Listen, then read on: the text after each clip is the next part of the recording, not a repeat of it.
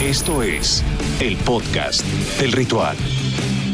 Amigos, ¿cómo están? Bienvenidos nuevamente al podcast del ritual. ¿Qué semana de la ronda divisional vivimos en la NFL? Para muchos incluso eh, ha sido la mejor en toda la historia de los playoffs. Yo no lo sé, quizá es el, el, el rush, la emoción del momento, pero vamos a analizar todo lo que ocurrió el pasado fin de semana con Lalo Ruiz y Pablo de Rubens. ¿Cómo estás, Pablo? Mi querido Gabo, mi querido Lalo, todos los que nos están escuchando, qué maravilla de fin de semana.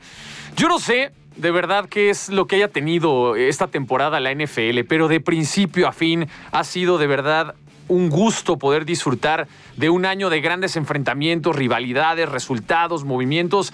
Eh, no sé, no sé si este año se superó o nosotros estamos como más emocionados, no sabría decir qué es, pero esta temporada de verdad ha sido muy distinta y ha cerrado muy bien con la ronda divisional del fin de semana. Qué juegazos se vivieron el domingo y esperemos que las finales de conferencia se mantengan a la altura de lo que ya nos ha acostumbrado a la NFL, ¿no? Entonces, pues bueno, vamos a estar platicando esto y algunas cuestiones más. Perfecto, ¿cómo estás, Lalo? Muy bien, me da mucho gusto saludarlos, muchachos. Eh, yo soy de esos que tú mencionas, Gabriel, que sí considera que ha sido específicamente uno de estos cuatro partidos, uno de los mejores que he visto en la historia del deporte, específicamente en Arrowhead. Lo que hicieron Josh Allen y lo que hizo Patrick Mahomes, independientemente de esa dinámica y polémica de dos centavos, de se tienen que modificar las reglas del tiempo extra. No es cierto, esto es una mentira y está muy bien hecho.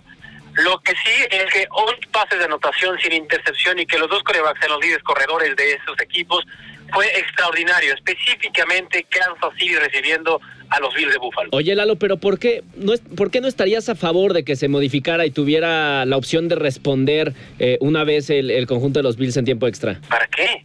Eso es muy sencillo y esto es para los dos lados. La principal queja de todos los que he leído y los que me han escrito y que me han pedido explicaciones como si yo fuera el comisionado, el cual no soy, porque si no cobraría una millonada en dólares y el que se convierte, el que convierte sí se divierte. Yo no soy para empezar el que pone las reglas. Segundo, están escritas, están para los dos. Y una vez que tú eliges jugar bajo esos estándares, pues ni modo, así va a terminar siendo.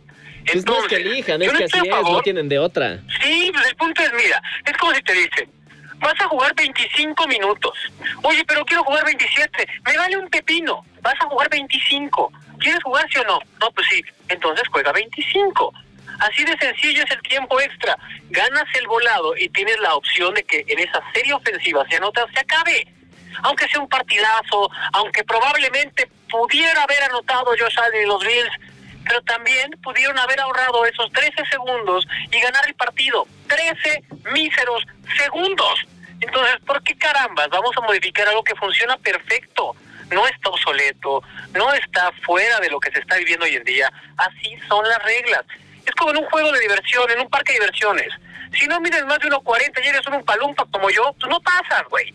Bueno, pues soy un palumpa y no voy a pasar, uso tenis más grandes para pedir 1.41 quieres jugar, quieres entrar a este mundo, cumple las reglas.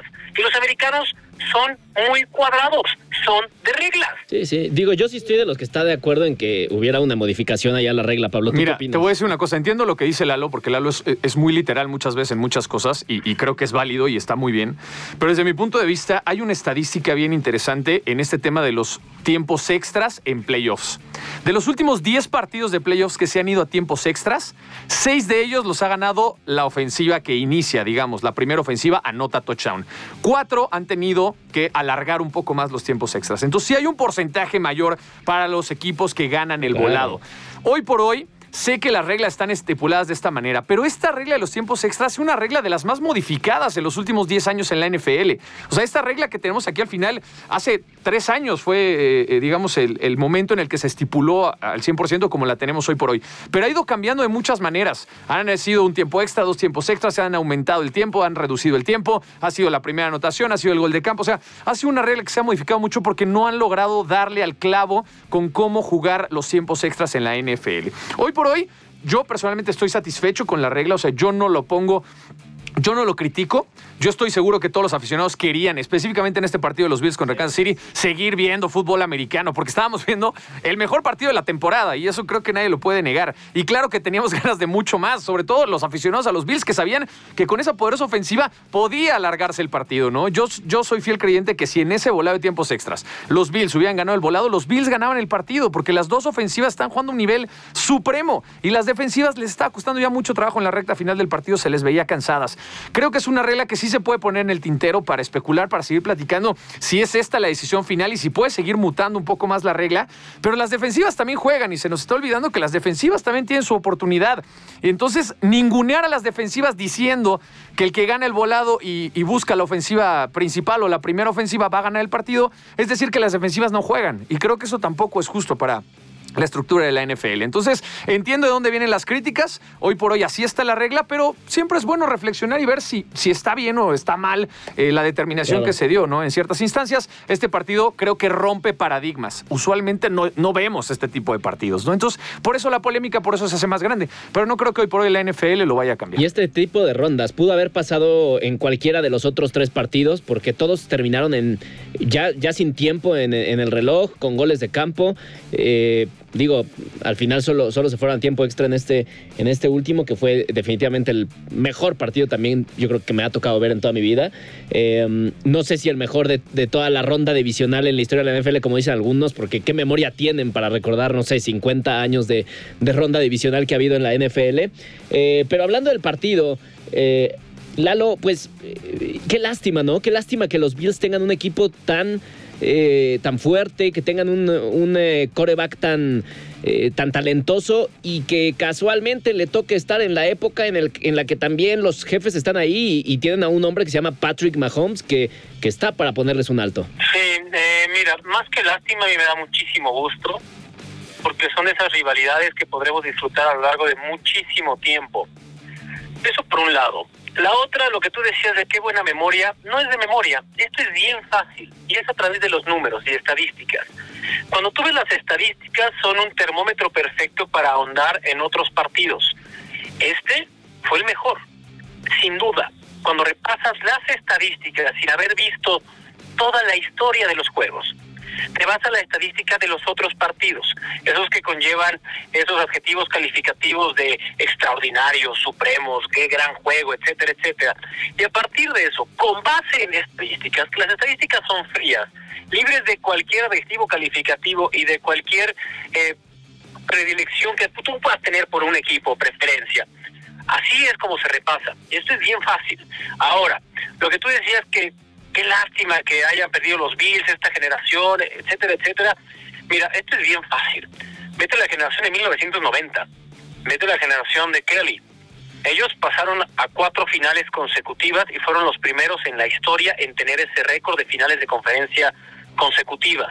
Después llegaría un tipo llamado Andy Reid. Andy Reid, previo a Kansas City, mucha gente se olvida de Andy Reid desde 1999, está como entrenador en jefe.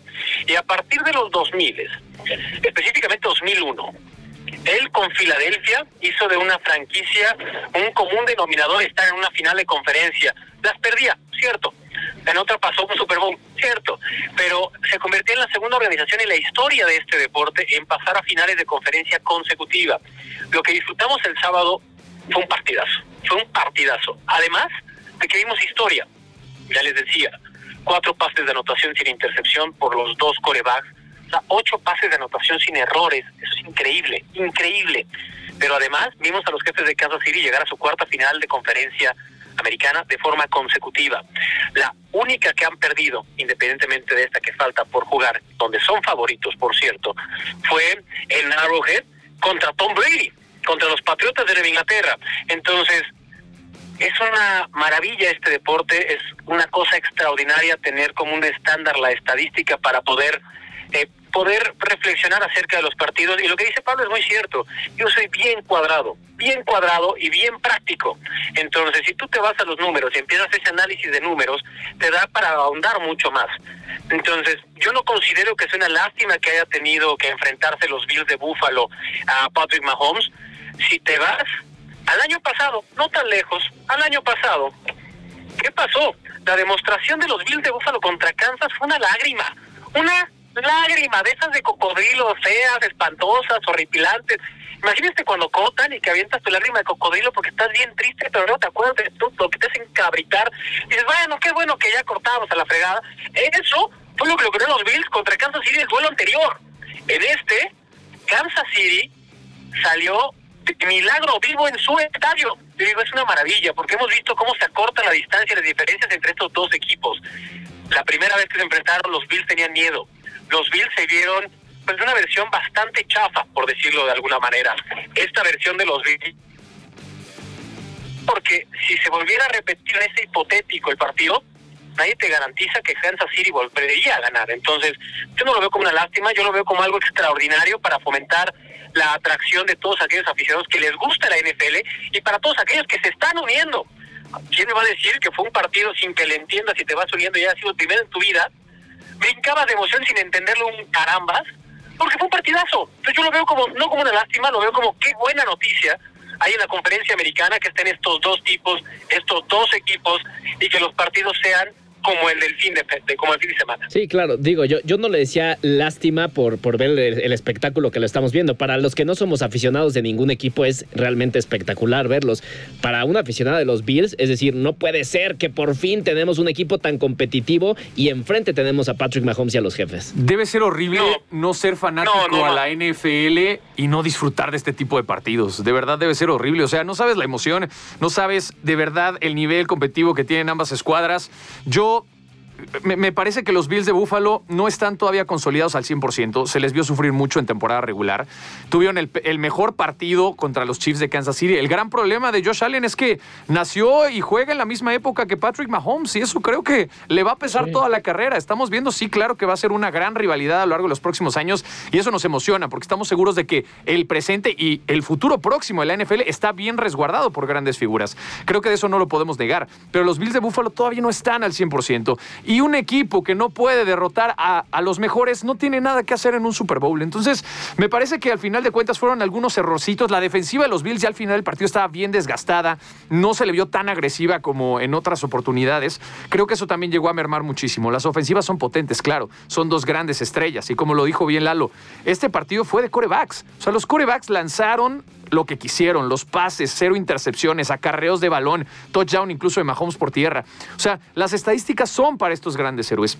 Fue un partido que al final alguien tenía que ganar y nadie iba a estar satisfecho, ¿eh? Si hubieran ganado los Bills también, todos los nuevos fans de Kansas City que llevan ya tres años buscando, incluso este sería el tercer año consecutivo en Super Bowl, también estarían quejándose del volado y estarían quejándose de muchas cosas. Claro que siempre hay reacciones, no puedes tener contentos a todos, pero de verdad hay que agradecer que disfrutamos de grandes partidos. Eso no es el mejor de toda la historia, no lo sé. Al ser humano y sobre todo a nosotros periodistas deportivos nos encanta comparar las cosas y decir que si Pelé es más grande que Maradona, que si este fue mejor sí, partido ¿no? que el otro, que si Brady fue mejor que Montana. No lo sé, pero fue un gran partido de fútbol americano, lo disfrutamos y me parece que hay mucho más análisis eh, que irnos simplemente al tema que se ha vuelto viral en redes sociales, que si es el mejor partido o no. Fue espectacular. No lo sé. Punto, Va a haber argumentos en las dos partes. Disfrútalo, sé feliz y ojalá todos los partidos tuvieran este nivel competitivo. Así es que bueno, pues la verdad, al final de cuentas, fue un partido muy emocionante, un partido que disfrutamos muchísimo y creo que los Chiefs de Kansas City vienen más que motivados y embalados para tratar de llegar nuevamente a este Super Bowl. Han sido los grandes dominadores en los últimos años en la conferencia americana y creo que eso así se va a mantener si alguna otra cosa no pasa o si los Bengals de Cincinnati dan la gran sorpresa de la temporada, porque sí, hoy sí. por hoy son el caballo negro. Entonces vamos a ver cómo va a estar este enfrentamiento, pero sin lugar a dudas fue un gran duelo el del fin de semana y como lo decía al principio del programa, la vara está muy alta para ver qué van a presentar estos últimos cuatro equipos en las finales de conferencia. Sí, Lalo, ¿querías decir algo acerca de este partido antes de pasar al siguiente? Sí, me estaba violentando con Pablo y por eso colgué. Muy no, bien, Reyes, muy bien, dímelo. No, no, no es cierto, pero la tecnología a veces falla, esta no tiene, no tiene mamacita, por no decir otra cosa. Eh, decía que no, que los periodistas deportivos tendemos a comparar, y eso es muy cierto, pero yo no diría los periodistas deportivos yo diría las personas. Sí, el ser humano, lo dije, lo dije, o sea, el ser humano y específicamente el periodismo deportivo. ¿Por qué tendemos a comparar? A través de la comparación tenemos una referencia de dónde sí y dónde no, de qué sí hacer y qué no, qué es bueno y qué es malo, porque la vida la entendemos a través de esos contrastes, bueno o malo. Entonces, a través de la comparación tenemos una referencia y después de esa referencia Yo no estoy a favor de que Josh Allen no va a poder ganar porque está Patrick Mahomes enfrente. Yo lo único que digo es, pongan como referencia, ahorita que está en la fase final en Australia, uno de los primeros grandes slams del año, muchos dirán, pues Federer si no hubiera estado Nadal hubiera sido el más grande de la historia.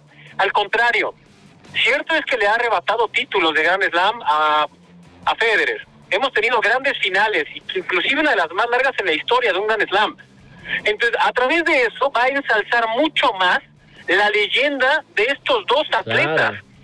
Entonces, yo no comparto ese punto, lo entiendo, pero doy las razones por las cuales no la comparto. Ya, ya, y esas mismas rivalidades fortalecen a los propios jugadores. Es decir, Messi no sería Messi sin Cristiano, Cristiano sería Cristiano sin Messi. Claro que solos pueden ser, y serían grandísimos, sí, pero no se fijen solamente en cantidad de títulos. El deporte si tiene algo ah, que hace referencia a la vida, a la cotidianeidad, es la competencia de enfrentarte a obstáculos que inclusive son superiores a ti. Y cuando son superiores a ti y logras superarlos, eso ensalza ya sea un más grande el hito conseguido ante el triunfo o inclusive la derrota. Eso es lo que va a hacer, va a maximizar la, la, carrera deportiva de un Josh Allen y va a maximizar aún más lo que tiene Patrick Mahomes. Patrick Mahomes, acuérdense cómo llegó a la NFL, literal lo único que digo es que el draft y todos los visores que tienen y los especialistas son unas nalgas. ¿Quién caramba se hubiera dicho que Justin Herbert iba a salir lo que salió? ¿Quién caramba iba a decir que Josh Allen, y Herbert con Oregon, quién iba a decir que Josh Allen de esta universidad que decías, Madre Santísima de Jesucristo, iba a ser el fenómeno que es Josh Allen? ¿Quién iba a decir que no fue un error que Patrick Mahomes no aceptara ser seleccionado por los Tigres de Detroit en la Major League Baseball y estar de suplente el primer año detrás de Alex Smith. Son todos esos hipotéticos que solamente en salsa y hace mucho más grande la historia de un deportista profesional. Yo por eso no lo comparto, nada más. Bueno, pues eh, pasemos, a, pasemos al siguiente partido. Ya hablamos demasiado de, del mejor partido de, de, esta ronda, del mejor partido quizá de la década. podríamos hablar tres horas de esto, sí, pero bueno, hay otras cosas, ¿no? hay que ir al otro lado de la conferencia, ¿no? Eh, vamos a hablar ahora del partido entre los Rams y los Bucaneros, que también pues eh, por un momento parecía que los Rams perdían esa ventaja de 27 a 3 que, habían cosechado en los eh, primeros eh, cuartos. Y terminaron 27-27. Nuevamente aparecía la leyenda de Tom Brady, el espectacular partido de los Tampa Bay Buccaneers para remontar. Y la historia parecía escribirse de esta manera. Y en tiempo extra, pues un gol, de campo le dio la victoria. Me encanta, me encanta cómo lo dices, Gabo, porque ya la gente está tan acostumbrada a este tipo de partidos de Brady que es otra vez Brady volvió a hacer. Pero lo que hace Brady es impresionante. O sea, cualquier otro coreback que tenga una remontada de este calibre, la remontada del Super Bowl contra Atlanta, este partido, iban perdiendo 23 al medio tiempo. Y Brady se las volvió a ingeniar con un equipo alicaído y con muchas bajas para volver a pelear en esta ronda divisional. De verdad es increíble lo del coreback de 44 años de edad. Ya ha habido varios rumores ¿no? esta semana sobre que Brady ha hablado seriamente eh, de pensar sobre el retiro. Creo que a nadie debería de sorprendernos. Muchos queremos verlo jugar toda la vida y yo me incluyo, claro que lo he visto en grandes momentos, pero todo llega a su fin. Y es claro, lógico, que Brady empiece a pensar ya en un retiro. Hace tres, cuatro años en una conferencia de prensa, Brady dijo, yo quiero jugar hasta los 45 años de edad. Así lo dijo tal cual. pero que se cumpla bueno, de decir otra cosa, hace tres meses. Por eso te digo. No es posible que te eliminan en, en, la ronda divisional. Sigues jugando a un nivel espectacular. Sí, sí. Ha sido el, el coreback con mejores estadísticas de toda la liga este año. Digo, yo la verdad veo muy difícil que se retire. Este difícil, no solamente por el nivel de juego. O sea, y él lo dijo tal cual al final. Creo que el perder también te cambia mucho la mentalidad o por lo menos te hace caer en ideas que ya venías pensando a lo largo de la temporada, ¿no? Pero tal cual lo dijo Tom Brady, no es decisión personal, es decisión de mi familia conmigo mismo. Mi esposa sufre mucho cada vez que me golpean, he perdido tiempo con mis hijos, he perdido tiempo de otro tipo de cuestiones que también son parte de la vida y tiene todo el derecho de estar ahí. O sea, difícilmente vemos un jugador de 44 años de edad jugando en la NFL y mucho menos a este nivel. Entonces hay que ver, yo veo difícil que se retire este año, tal vez sea el próximo año el último de Tom Brady. Hay que esperar y ver cuáles serán eh, las noticias que se den en torno a este caso. Pero de verdad lo que hizo Tampa Bay increíble. Ahora del otro lado, los Rams, mis respetos, son un equipo Sí. armado para Super Bowl. Sí, se al acabó. final ganaron. Demostraron eh, debilidades porque fueron eh, porque les empataron Sí, un sí, partido que no les pudieron empatar. Pero al final ganaron y, y Lalo Matthew Stafford pues cumplió por lo Se menos su promesa de desbloquear un siguiente nivel para los Rams. Sí, eh, por partes. Lo de Brady. A nadie sorprende y es igual que lo de Sean Payton con, con Nueva Orleans. Si algo hace Sean Payton cuando está de vacaciones es no contestarle ni al dueño con referencia a si estará de vuelta o no la siguiente temporada. Es algo muy parecido a lo que está pasando con Tom Brady. Después de esta frustración tras la derrota, donde vio tan cerca una final de conferencia más en su carrera, de una posibilidad de llegar a un Super Bowl, por supuesto la frustración se hace presente y vienen esos cuestionamientos, no son dudas, son cuestionamientos de si debe continuar o no. Si algo tiene Tom Brady es ese sentido de pertenencia que lo mantuvo muchísimo tiempo en los Patriotas y ahora también lo tiene atado, por decirlo de una forma metafórica, a los bucaneros de Tampa Bay. Él cuando llega a esta organización les prometió algo y ya lo cumplió, que era ser campeones del Super Bowl. Y la segunda promesa que le hizo al dueño y al gerente general fue darles tiempo para que ellos encontraran al siguiente coreback que fuera su coreback franquicia. Eso aún no lo consigue. Y por eso es cuando se enciende la alarma no roja, está en foquito amarillo de H, H, los mariachis. Ya nos echaron, y vimos una versión competitiva de nuestro equipo, pero también pues no tenemos mucho a dónde hacernos. ¿Qué carambas va a pasar? Y es cuando se empieza a magnificar esta posible ausencia. De una vez les digo, Tom Brady va a jugar la siguiente temporada. Y lo decía el mismo Von Miller al término del partido, decir, nah, lo vamos a ver la siguiente temporada. Debería odiarlo por todo lo que ha ganado Tom Brady, pero no, no lo odio, lo vamos a ver la siguiente temporada. Von Miller que le recetó el primer gran guayabazo fuera de esa lección que lo alejó y que lo vimos tener su primer castigo de conducta antideportiva. Polémica, pues también porque pues acababan de florear el Océano Pacífico, pues no va a estar contento, por supuesto va a estar enojado. Pero bueno, en fin, eso por un lado. Y del otro, lo de Stafford. Lo de Stafford es increíble. Y sobre todo para la afición de Detroit, que hay muchos aficionados a Detroit que estaban apoyando a Matthew Stafford, porque este hombre sí tiene una cuenta pendiente y tiene algo pendiente en esta carrera extraordinaria que ha tenido dentro de la NFL. Lástima que lo eligió Detroit. Fue tener un muy mal equipo. Ahora tiene un muy buen equipo. Y ese muy buen equipo fue armado con una sola cosa en mente, un solo objetivo. Y lo contrario es un fracaso, que es ganar el Super Bowl. Ahora, no solamente fue Matthew Stafford. Matthew Stafford tuvo esa serie final donde te tiene el tiempo. Ahora le va, está bien. Ya lo he hecho con Detroit. Para mí, el jugador del partido no fue de Beckham Jr. y esa recepción donde empieza a malabarear. El del partido de los Rams se llama Cooper Cup. Y Cooper Cup es una monstruosidad. No hay mejor receptor dentro de la NFL, el que me digan, este año. Y Cooper Cup, con todo lo que hizo, con cuatro pases de anotación, el de los Bills, Davis. No hay mejor receptor que Cooper Cup. Si ven ustedes el partido, tienen la posibilidad de verlo en repetición. Cierto, jugó bien más Stafford, está bien. Por tierra, más menos. La defensa, por ratos muy bien, por ratos muy mal. El único que mantuvo su nivel todo el partido y que fue el mejor jugador, mínimo para mí, fue Cooper Cup. Pues sí, fue un buen partido de fútbol americano. En esa parte estoy de acuerdo con Lalo. Ahora que mencionaba rápidamente lo de Sean Payton, parece ser que ya es un hecho, ¿eh? Sean Payton ya Sí. no vuelve a la NFL. Está re- se- se- avisó esta semana a la- al equipo, a la franquicia, que no vuelve más. Y creo que tiene argumentos, ¿no? Digo, desviándome un poquito por el tema de los playoffs, tiene argumentos. Es un equipo que no tiene dónde construir, que no tiene coreback, que está sobrepasado en el tope salarial, que va a tener que recortar a varias estrellas en este, digamos, periodo de descanso.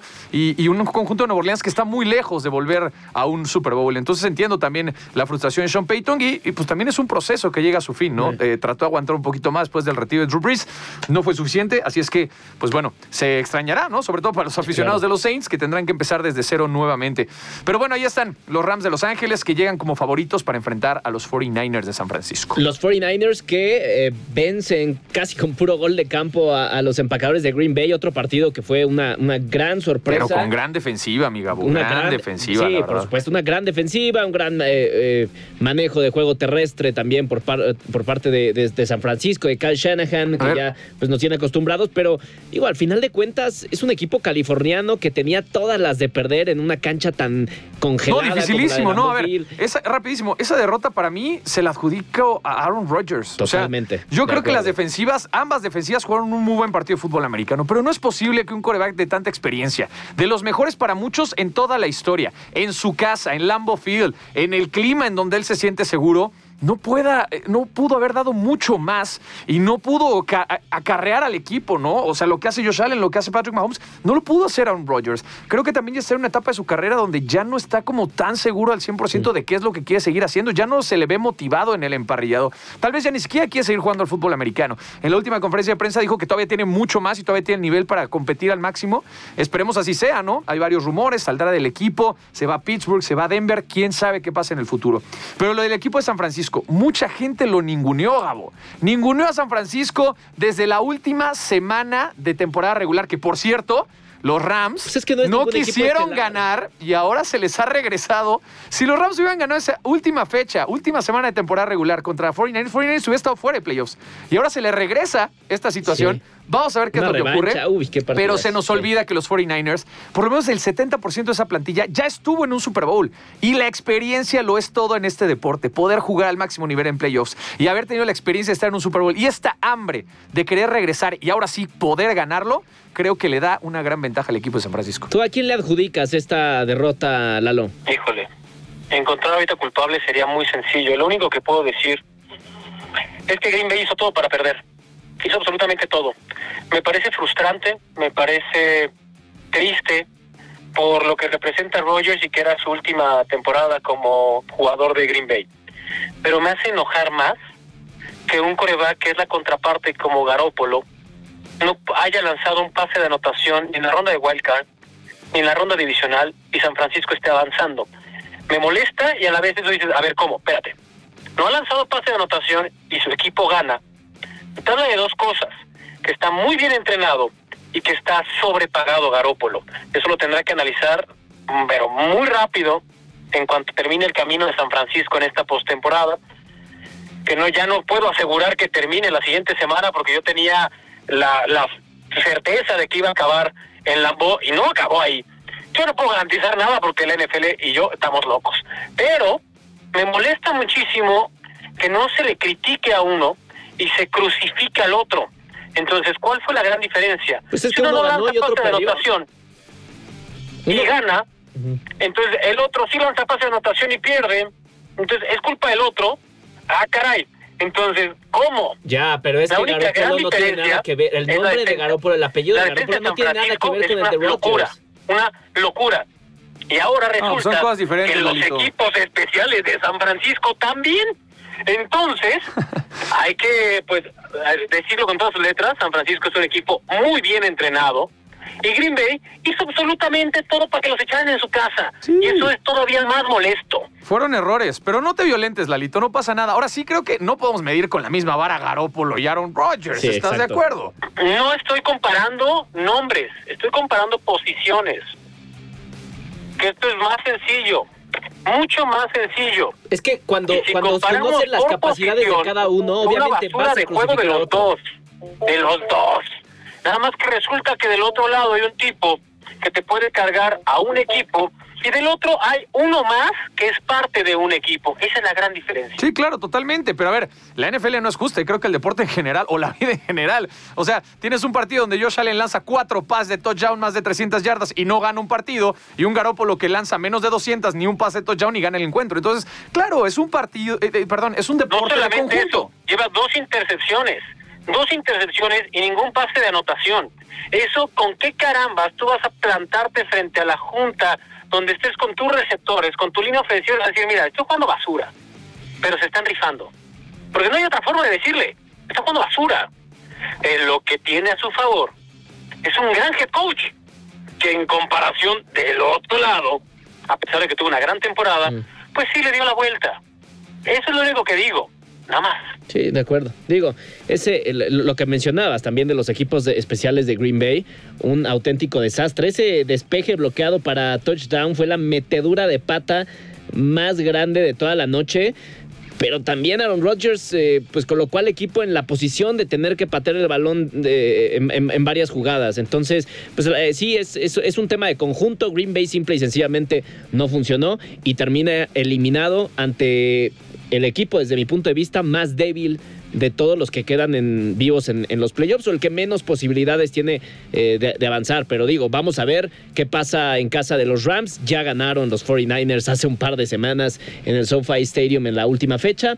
Y eh, pues pasemos, pasemos ya al siguiente partido, al último, que es eh, el de los Bengals en contra de los Titans, que fue el primero de esta ronda divisional y que también terminó siendo una, una sorpresa. Los Bengals estuvieron 31 años sin ganar un partido de playoffs, ahora han ganado dos en siete días, pero la mala noticia para ellos es que se enfrentan a los jefes de Kansas City. Pablo, ¿cómo, cómo viste a los Bengals y, cuáles eh, fueron los errores principales que sepultaron al conjunto de los Titans? Fue un partido complejo, fue un partido, creo que esperábamos, ¿no? Un partido en donde los Bengals de Cincinnati iban a oponer resistencia, pero la diferencia me parece que fue abismal. O sea, e, el momento anímico, la mentalidad que tiene Cincinnati al parecer es mucho más fuerte de la que muchos esperaban terminan por derrotar al primer sembrado de la conferencia americana en un partido donde sí regresó Derrick Henry, pero no estaba al 100%. O sea, cuando regresa y activan a un jugador, no tienen que estar dando explicaciones si está al 70, si está al 30, si lo van a usar poco, lo van a usar mucho. Derrick Henry no estaba al 100% y es un hecho. Logró meter por ahí un touchdown, pero fue un touchdown de poco yardaje. No pesó lo que tenía que pesar en el partido. Y el equipo de los Titans trató de salir avante como pudo, ¿no? AJ Brown tuvo un gran partido.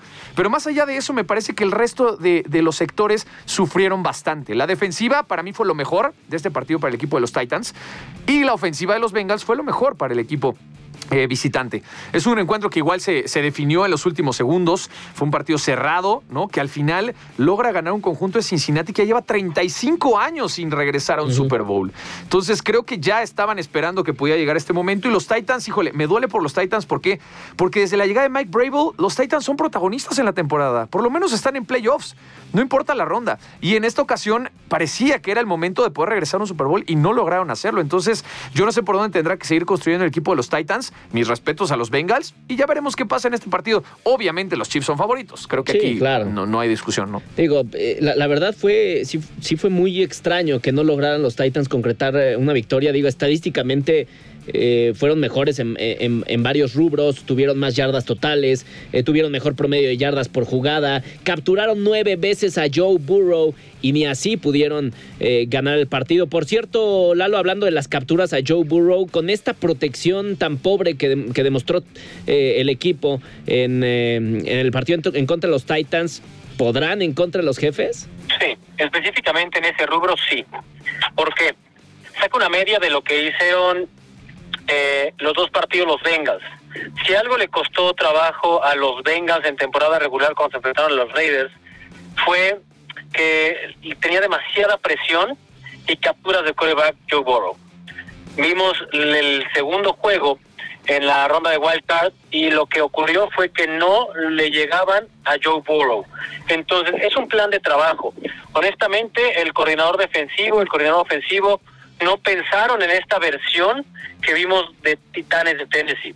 Y eso se notó en el partido.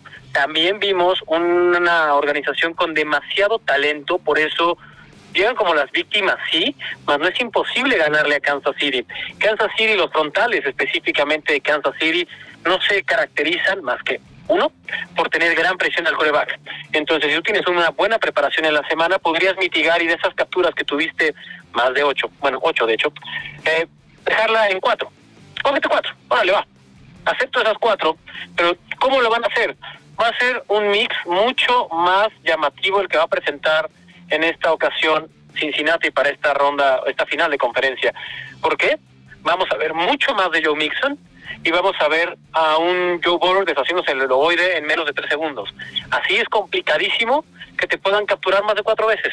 Por eso les digo que probablemente digan, órale, cuatro, órale, va, presiones, órale, otras cuatro, es más, seis si quieres, órale, va las acepto. Mi plan de trabajo, mi diseño para ese partido va a ser distinto. Bien, pues ya estamos entrando en el análisis de, la, eh, de, las, de las finales de conferencia, pero para eso tendremos un podcast exclusivo el eh, próximo jueves. Así que vamos cerrando esto y hablamos, hablamos el, el siguiente jueves para seguir platicando de las finales de conferencia. Así es que ya están los partidos definidos. Bengals en contra de los Chiefs y 49ers en contra de los Rams. Mi Pablo, ¿algo para cerrar? ¿Algo que quieras decir? No, nada, nos vemos el jueves para seguir disfrutando. Ya sabe, todo el contenido está en plataformas digitales y comenzamos a tachar días en el calendario porque ya se acerca el Super Bowl número 56 que podrán disfrutar en Azteca 7. Así es que, nada, gracias por escucharnos, les mandamos un abrazo, coméntenos eh, y bueno, vamos a ver qué es lo que ocurre a lo largo de la semana. ¿Les parece? Perfecto. Gracias, mi querido Lalo Ruiz. Gracias a ustedes, yo seré muy conciso. Provecho si están desayunando, comiendo, cenando.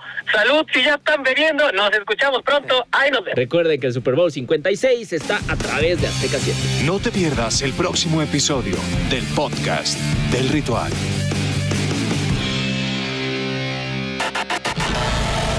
Azteca Deportes.